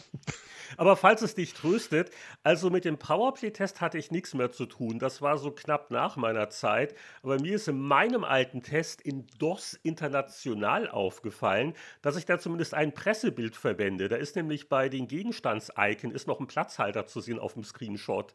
Also da merkte man, dass ich da auch äh, nicht ganz so weit gekommen bin im Rahmen der Zeit, wie ich eigentlich wollte.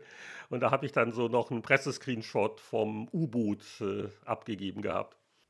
Oh, die große Sünde, Presse-Screenshots zu benutzen. Ja, ja, ich weiß, ich weiß. Aber wie du schon gesagt hast, der, der Zeitdruck war groß. Wir, wir, hatten doch damals sicher auch, aber hat man eine Lösung gekriegt? Das ist ja heute längst üblich, dass die Reviewer so einen Guide kriegen. Nee. Ne, da hat doch Softgold schon damit angefangen gehabt oder war das erst später? Nee, das war, also es war, wenn ich mich richtig erinnere, wir hatten, das war aber knapp nach dem Test, kam Doug Glenn tatsächlich in Deutschland vorbei mit Christine. Hm. Also der damalige Chef von LucasArts. Mhm. Und ich glaube, Lisa Starr, die ja die Auslandsgeschäfte betreut hat, war auch dabei. Also es waren zwei, zwei Personen aus den USA, ähm, die sich im Prinzip für die, ähm, für die Berichterstattung bedankt haben. Und ich habe noch in meinem Archiv irgendwo tief äh, eine Packung liegen von Indie 4, also eine Box signiert vom, vom ganzen Team und drin war jetzt nicht das Spiel witzigerweise, weil das hatten sie nicht mitgebracht, sondern äh, eine 5 ein Viertel Zoll Diskette aus Schokolade und irgendwelche Süßigkeiten und Zeug.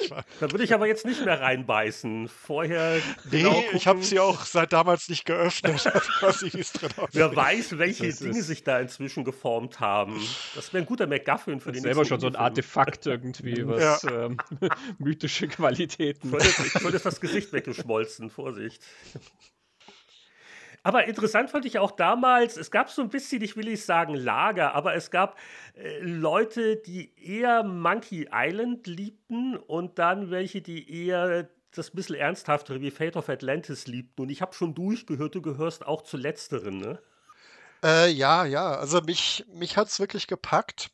Also natürlich, ich habe auch mit Zack McCracken und, und so weiter angefangen, hat mich teilweise in den Wahnsinn getrieben. Stichwort Benzinkettensäge und äh, diese, diese ganze Geschichte. Ähm, mich hat tatsächlich Indie 3 gepackt zum ersten Mal, weil es, ähm, weil es das erste Spiel zum Film war, was tatsächlich Spaß gemacht hat, obwohl man die Geschichte ja schon aus dem Kino kannte. Ähm, aber es machte trotzdem Spaß zu spielen. Und ähm, Indie 4 ist tatsächlich so mein, mein All-Time-Favorite. Ich bin nie zum Beispiel mit Monkey Island klargekommen. Also ich habe es immer wieder versucht, aber das ist wahrscheinlich nicht mein Humor. Ja, obwohl ich jetzt so zum Beispiel die Sierra-Sachen, ähm, die absurden halt auch sehr gerne mag. Aber Monkey Island war nie meins. Ja. Day of the Tentacle und die anderen Sachen spiele ich auch gerne, aber ich meine, gut, dazu kommt natürlich noch Indie-Fan zu sein und äh, also zumindest die Trilogie zu mögen. Ja, aber ich glaube, so die, die ersten drei Filme und das Spiel, das ist so, kann man schon so als geschlossene Einheit sehen. Du hast auch in deinem Test damals tatsächlich geschrieben, eben, dass die Figur so sehr an diese Harrison Ford-Figur anbindet, Guido. Ne? Ja. Ähm, ich habe das hier. Äh, Indiana Jones agiert im Spiel genauso, wie er auch in den Filmen dargestellt wurde. Eine unfreiwillige Karikierung des Charakters wurde Gottlob vermieden. Ja, ja. Ähm, das ist, ich glaube, die anderen Testberichte haben das sind da gar nicht so drauf eingegangen, eben, dass das wirklich der Indiana Jones aus diesen drei Filmen ist, der hier weiter erzählt wird. Ja, ich meine, es, es gab damals ja genug schlechte Beispiele. Also Robocop war so ein, so ein Spiel ähm, oder ähm, ähm, Die Hard, glaube ich auch. Ähm, wo so, so äh, Figuren von, ich meine, wie heute, weiß ich nicht, äh, ich will nicht sagen Pokémon, aber so dieser, so im Japano-Stil quasi aussahen. Und das, das, das kann man natürlich, also gerade bei Die Hard und Robocop kann man sowas natürlich in keinster Weise ernst nehmen. Ja, das war halt einfach nur so die, damals noch schnelle Mark machen. Euro gab es ja noch nicht. Ähm, um, um da noch ein bisschen zu cashen und die, die Filmfans halt abzugreifen. Ja. Und das ist hier, äh, hier war Gott sei Dank der Ansatz ein völlig anderer.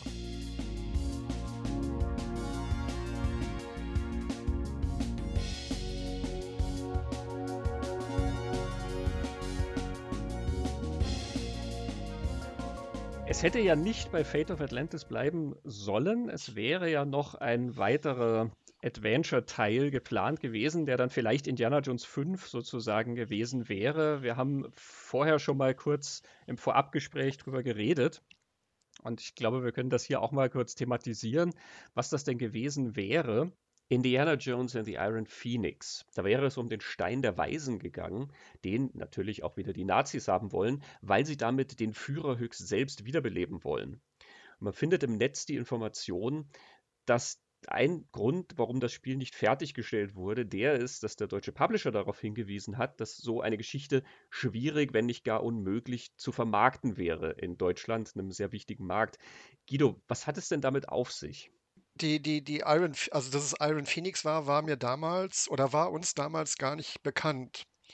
Sondern ähm, die Geschichte war, dass ähm, ein fünfter Teil in der Entwicklung war. Da wurde also sehr, sehr viel Geheimniskrämerei drum gemacht. Und ähm, irgendwann ähm, sagt das Management halt, ja, es, es gibt dann äh, eine Geschichte und es gab verschiedene Gerüchte, worum es sich drehen sollte die jetzt zum Teil aus der Fangemeinde kamen. Ähm, das, da, da waren halt, ähm, wurden immer wieder verschiedene Romanvorlagen in, in die Runde geworfen, worum es gehen sollte oder, oder welcher Mythos behandelt wurde. Und die Kurzinformation am Ende des Tages war äh, Nazis. Ja? Und der, natürlich ja, haben wir. Nicht nur irgendwelche Nazis. Das ist ja bei Indie normal. Aber, aber diese ganze Hitler-Kiste, das war doch das, was ein bisschen. Ja, ja, das war halt. Ja, das, das, das war halt das, was, was wir hörten. Dann. Also, das, äh, der findet Hitler wieder. Also die, die kurzen, in Südamerika. Und das war halt so eine Geschichte, die war damals schon alt. Also, es gab ja den, den Film Boys from Brazil mit Gregory Peck, so, äh, der das ja in gewisser Weise auch thematisiert. Und ich glaube, ein Haufen B- und C-Movies, ähm, die das ja auch schon angespielt haben. Ja. Also es war jetzt kein, kein originelles und kein neues Thema im Adventure-Film-Bereich, ja, Abenteuerfilm. Und alle standen halt mit, mit, mit langen Gesicht so, oh nee, nicht schon wieder. Und der Witz war, das ging nicht jetzt von Deutschland aus. Also Deutschland hatte damals, natürlich waren wir ein wichtiger Markt, aber wir hatten jetzt nicht die Macht zu sagen, pass mal auf, George, lass das. Das verkauft sich nicht. Da, da hätten amerikanische Firmen auch damals, ich meine heute sowieso nicht, aber nicht drauf gehört. Die, die ganze Problematik, ich meine, ihr musstet ja schon, ich glaube, das hat damals der Übersetzer persönlich gemacht, der Boris Schneider mit die Lachspaint äh, beim letzten Kreuzzug, die Hakenkreuze oh. von Hand übermalen, solche Sachen.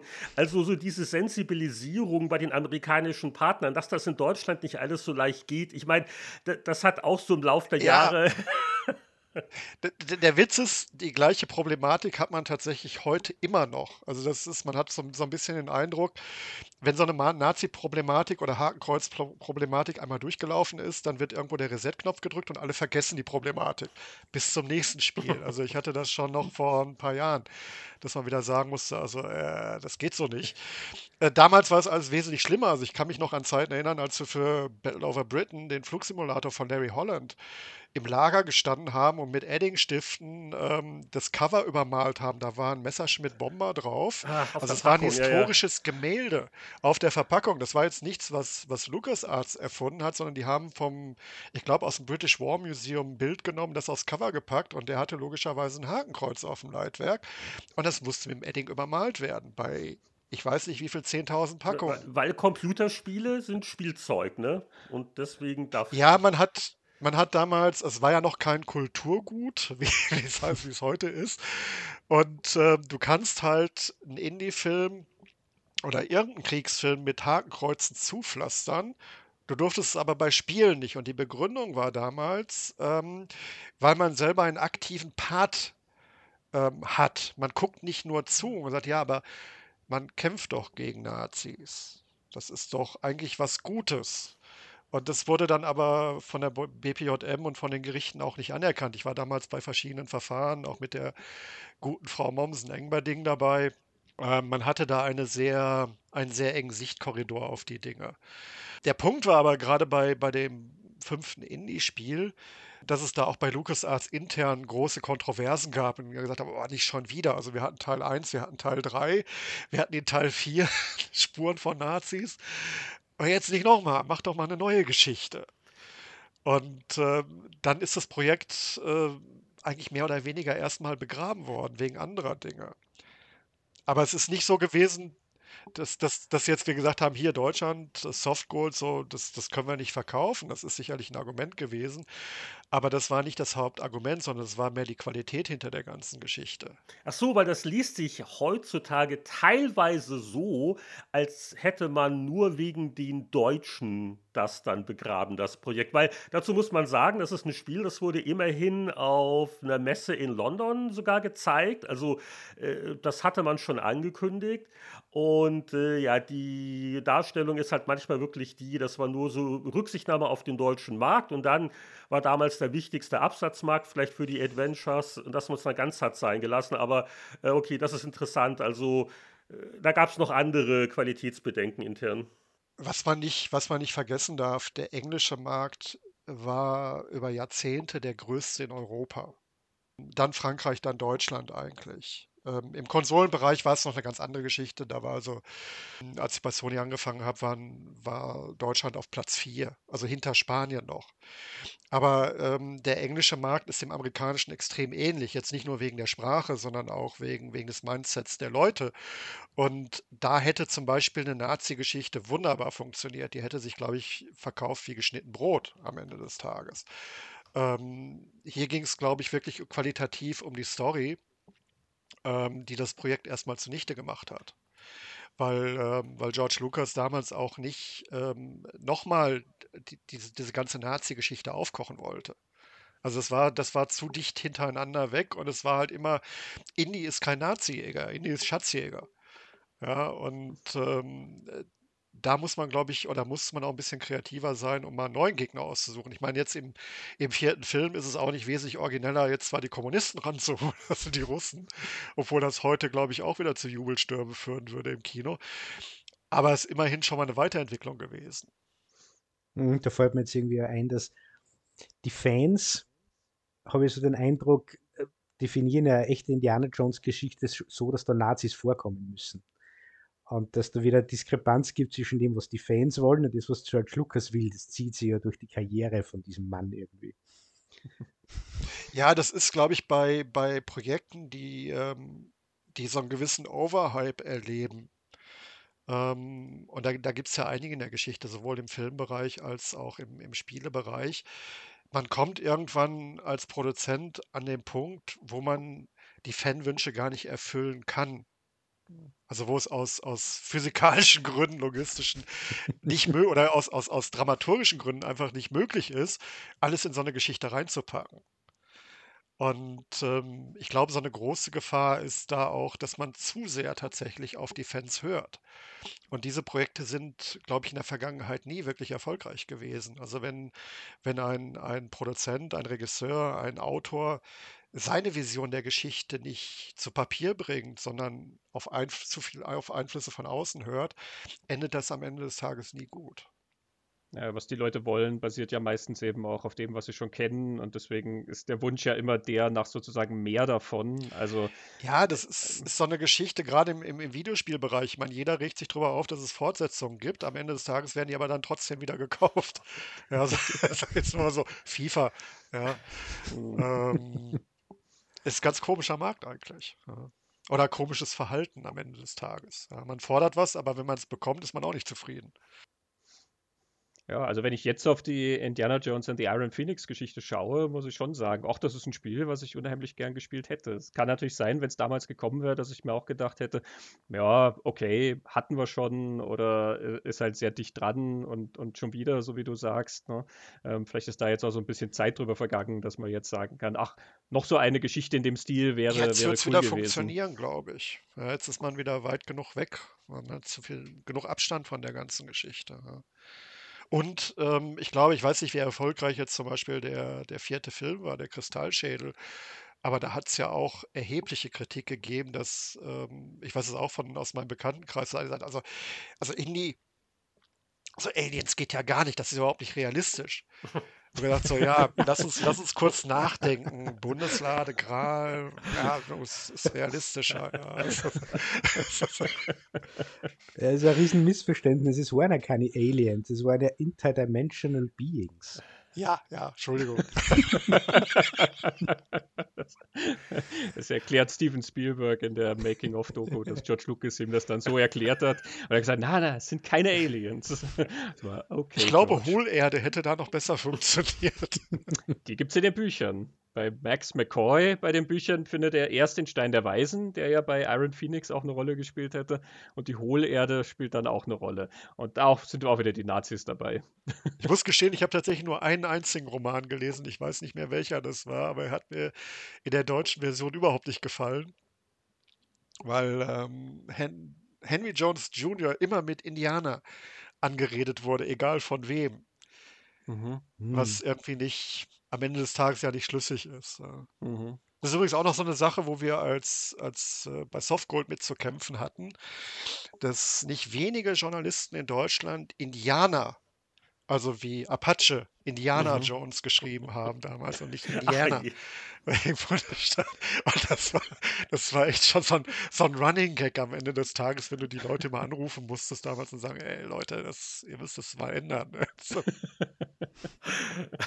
Aber du hast vorher ja den, den jungen Indie erwähnt, das fällt mir jetzt gerade ein, dass ja das genau die Zeit dann ja war, wo vielleicht Indiana Jones ein Eigenleben kriegt bei den, bei den Fans oder beim Publikum, während George Lucas ganz was anderes mit der Figur vorhat. Und was er mit der Figur oder wie er die Figur sieht, zeigt uns ja dann die Fernsehserie als nächstes.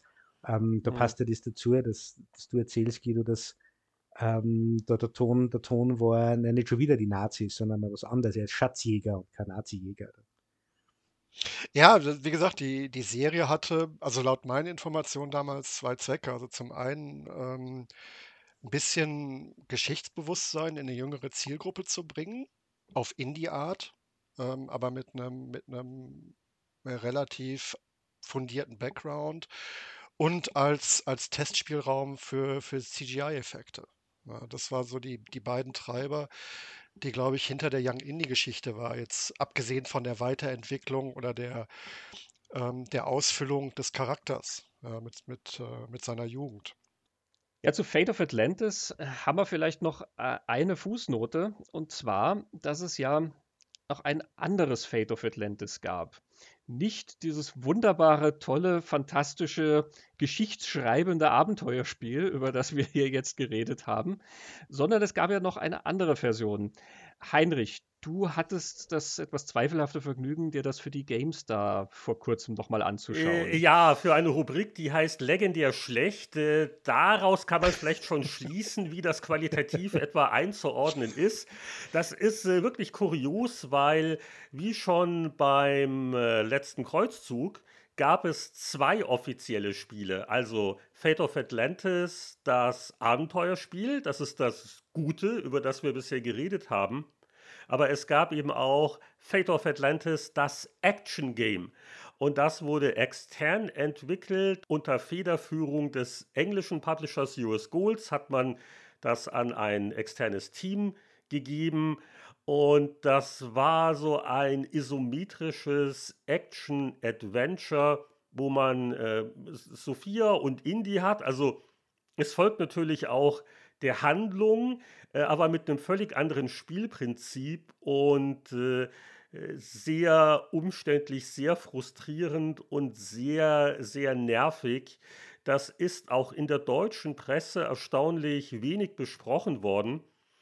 Ich habe sogar noch in Erinnerung, dass äh, damals Softgold, muss vor Guidos Zeit gewesen sein, oder? Ähm, äh, Vertraute auch äh, ermutigt hat, das vielleicht gar nicht zu testen, weil einem das ein bisschen peinlich war und weil man sich Sorgen gemacht hat, dass dieses Action-Murks-Ding den Namen Fate of Atlantis so ein bisschen besudelt. Also Powerplay hat es äh, nicht getestet gehabt zum Beispiel. Ich kann, also ich habe, ja, ich habe deinen Test jetzt gesehen in Vorbereitung auf die Sendung. Ich, und das ist kein Witz, ich kann mich nicht daran erinnern, das Ding jemals vorher gesehen zu haben. Ich habe ich hab die Screenshots gesehen in deinem Testbericht und dachte mir, Desktop Adventures, das ist ein anderes Das war ein anderes, ja, ja, Seiten, genau. äh, Projekt von Indie gewesen. Es sah aber irgendwie anders aus. Und dann, äh, bis ich halt kapiert habe, es ist Fate of Atlantis und ich kenne es nicht. Und ich, ich, ich weiß nicht. Also ich glaube nicht, dass das Ding über Softgold vertrieben wurde damals. Also es ist wirklich kein Spaß, aber das Ding habe ich in meinem Leben noch nicht gesehen. Und ich habe zwar viel vergessen in den letzten 30 Jahren, aber das, sowas vergesse ich nicht. Also das ist wirklich nur jetzt hier als Kuriosum erwähnt, äh, deswegen sollte man nicht auf eBay Höchstbeträge bieten. Es ist, ist wirklich ziemlicher Murks. Guckt euch mal ein YouTube-Video dazu an, das reicht vollkommen. Das Adventure dagegen, das kann man immer noch digital kaufen, sollte man auch. Ich glaube, für 5 Euro oder weniger kann man äh, heute noch die PC-Version auf gängigen Plattformen wie GOG oder Steam erwerben. Und äh, das Spiel, finde ich, ist ganz gut gealtert. Am besten ist es, wenn man einen Walkthrough zur Hand hat. Wie gesagt, leicht ist es nicht. Und ich empfehle wirklich den, den Teamweg, ähm, den man halt dann mehr mit Sophia bestreitet und äh, wo es nicht gar so super knifflig ist wie bei anderen Lösungsvarianten. Und äh, die, die Grafik ist sehr charmant gealtert. Wie gesagt, es ist sehr niedlich und knuffig, aber äh, im Gegensatz zu vielen frühen 3D-Spielen halten sich diese Pixel-Art-Dinger irgendwie sehr, sehr gut. Und es war schon ein sehr ausgereiftes Adventure, was die Bedienung angeht. Das ist mir aufgefallen im direkten Vergleich zum Abenteuerspiel zum letzten Kreuzzug. Bei Fate of Atlantis hatten sie äh, es ein bisschen vereinfacht. Die Anzahl der Verben ist reduziert worden und sie machen auch intelligentere Sachen mit dem Rechtsklick, dass also automatisch die naheliegende Aktion mit dem anvisierten Gegenstand schon vorausgewählt wird. Und das ist schon so ein guter Schritt in die Richtung, wie wir es heute kennen von modernen Point-and-Click-Adventures, dass man es gar nicht noch überhaupt noch Verben wählen muss. Also von daher kann man es heute noch sehr gut spielen. Der Charme, die Handlung hat sich prima gehalten. Wie gesagt, es ist bockschwer und also für ein bisschen Kleingeld, das kann man wirklich nochmal nachkaufen und so ein bisschen diese, diese Indie-Geschichte, die nie ein Film war, genießen. Auf Ebay muss man dann das ASM-Sonderheft dazu kaufen, eben mit dem Lösungsweg. Aber ja, allein für die Wortgefechte zwischen Sophia und Indie, glaube ich, ist der Teamweg der, den man gehen muss. Und ähm, ich, ich glaube, vielen Spielern ging es so, äh, Christoph, du hast ja auch am Anfang erwähnt, du hast das gar nicht mitgekriegt, dass es verschiedene mhm. Lösungswege gab oder verschiedene Spielwege sozusagen. Ähm, rückblickend betrachtet, glaube ich, wäre es sogar die bessere Designentscheidung gewesen. Man hätte diese Sachen irgendwie in diese tatsächliche Handlung integriert und da mehr angeboten, als sozusagen eine komplette Spielvariante ähm, anzubieten, die dann die wenigsten Spieler wählen, weil dann eben die Figur, die so cool ist und so viel Reibung verursacht, dann nicht dabei ist. Ne? Denn das ist ein großer Teil des Vergnügens, mit Sophia da durchzulaufen. Ja, Heinrich, du hast frühe 3D-Spiele erwähnt und vielleicht wollen wir da noch ganz kurz den Ausblick wagen. Hell Barwood hat ja dann zwar eben nicht Indiana Jones and the Iron Phoenix gemacht, aber trotzdem noch einen weiteren Indiana Jones-Titel, der dann aber kein Adventure mehr wurde. Was hat es denn damit auf sich? Ja, im Jahr 1999 erschien Indiana Jones and the Infernal Machine moderne Zeiten. Das äh, klassische Point-and-Click-Grafik-Adventure war nicht mehr so in. Andere Spielgenres haben viel bessere Verkaufszahlen erzielt. Unter anderem äh, das junge Genre des 3D-Action-Adventures. Und da ist einem doch aufgefallen, dass eine britische Archäologin namens Lara Croft sich großer Beliebtheit erfreute. Also der Millionenseller Tomb Raider, der ja, sag ich mal, storytechnisch doch ein bisschen von Indiana Jones inspiriert war. Der hat dann Lucasfilm Games oder mhm. LucasArts dazu inspiriert, quasi ein was ähnliches zu versuchen mit Indie. Und das war eben dieses Infernal Machines Spiel. Ähm, das war so, ich sag mal, so, so ein halbes Vergnügen. Ja, das hatte auch Rätsel, aber es hatte schon viel Action. Ähm, ein bisschen sperrig von der Steuerung hier, also nicht, nicht so geschmeidig, äh, wie man das vielleicht von einem Tomb Raider hier kennt. Und äh, das war ein Spiel, das übrigens dann noch äh, von einem deutschen Studio, nämlich Factor 5, ein Jahr später noch fürs Nintendo 64 umgesetzt worden ist. Und das ist die deutlich bessere Version, weil Factor 5 hatte die Steuerung komplett überarbeitet. Und äh, das ist äh, wesentlich einfacher dann noch zu meistern als die ursprüngliche PC-Version. Aber eine interessante Brücke ist noch, dass die Sophia Hapgood auch bei Infernal Machine wieder auftaucht. Also die hat der Hal Barwood als Charakter mit übernommen. Und ja, das war dann auch ein bisschen anderes Setting, äh, 1947, äh, Kalter Krieg. Also ja, da hat man sich eben nicht äh, nur auf die Nazis verlassen. Aber ich finde es halt spannend, äh, welche Linien sie dann da, da doch dann sagen. Ne? Heinrich, du hast es eben gesagt, Lara Croft ganz offensichtlich äh, von Indiana Jones inspiriert. Und Guido, du hast vorher dann erwähnt, Uncharted 3, hast du gesagt, war dann so die Synergie, die bei Fate of Atlantis irgendwo mal angedacht war. Und Uncharted hat ja einiges von Indiana Jones. Ja. Man wird den Mann nicht los. Und ich glaube, wir sind dann auch jetzt nach dem fünften Film nicht los. Ja, ich glaube, so, so die, die Vorlage oder Uncharted generell ist so die, die zeitgemäßere Version eines Indie. Weil der, der Humor und die, die Charakterzeichnungen sind eigentlich schon sehr, sehr ähnlich. Auch wenn jetzt der Background der Figuren völlig anderer ist, aber man, man findet schon sehr viel äh, von, von diesem Indie-Humor. Zum Teil unfreiwillig oder aus seinem Charakter herausgehend. Bei Nathan äh, Drake auch wieder. Da ist das, glaube ich, so der, der verschollene, uneheliche Sohn, Hm. der da irgendwo ist. äh. Und wir wissen ja nicht wirklich, wie es im Kino weitergehen soll, dann mit Indiana Jones, äh, ohne Harrison Ford, in welcher Form auch immer. Aber in spielerischer Hinsicht kommt doch was auf uns zu. Es ist ja aktuell ein ganz neues Indie-Spiel in Entwicklung bei dem Studio Machine Games. Das gehört inzwischen alles Microsoft. Da sind noch nicht viele Einzelheiten bekannt, außer dass es äh, im Lauf der nächsten Jahre erscheinen soll. Also da ist in spielerischer Hinsicht für Nachschub gesorgt. Dass es ein Point-and-Click-Adventure wird wie Fate of Atlantis, wage ich aber zu bezweifeln. Sicher ein bisschen mehr Action drin. Wahrscheinlich wird das dann wiederum von äh, Uncharted inspiriert sein. Wer weiß. Also ich wäre für ein Retro-Pixel-Adventure, aber ähm, ich glaube, das wird nicht extra für mich gemacht. aber das sind ja schöne Aussichten. Ich glaube, damit können wir unsere Betrachtungen zu Fate of Atlantis vielleicht ganz gut abschließen. Lieber Guido, lieber Heinrich, ich bedanke mich sehr herzlich, dass ihr hier bei uns in der Sendung wart Aber gerne. und dass ihr mit uns nochmal auf diese Reise gegangen seid in das untergegangene Atlantis und in die nicht ganz untergegangene Zeit des Point-and-Click-Adventures in VGA-Grafik. Es hat sehr viel Spaß gemacht und ich danke euch für die Einblicke. Ja, ich auch. Ich hab- Ja, Dank. vielen Dank. Danke. Großer Spaß. Ja, wir sind mit Indiana Jones noch nicht fertig. Wir werden auch noch eine weitere Folge machen. Was es damit auf sich hat, erfahrt ihr beim nächsten Mal im Lichtspielplatz. Bis dahin schaut vorbei auf unserer Webseite www.lichtspielplatz.at. Facebook, Instagram, Twitter findet ihr uns und natürlich auch auf Steady seit kurzem. Herzlichen Dank für eure Unterstützung. In diesem Sinne, Heinrich, Guido, Christoph, vielen Dank für das sehr interessante Gespräch. Vielen Dank für das sehr interessante Gespräch. Danke für Danke. die Einladung. Ciao. Tschüss. Ciao. Tschüss.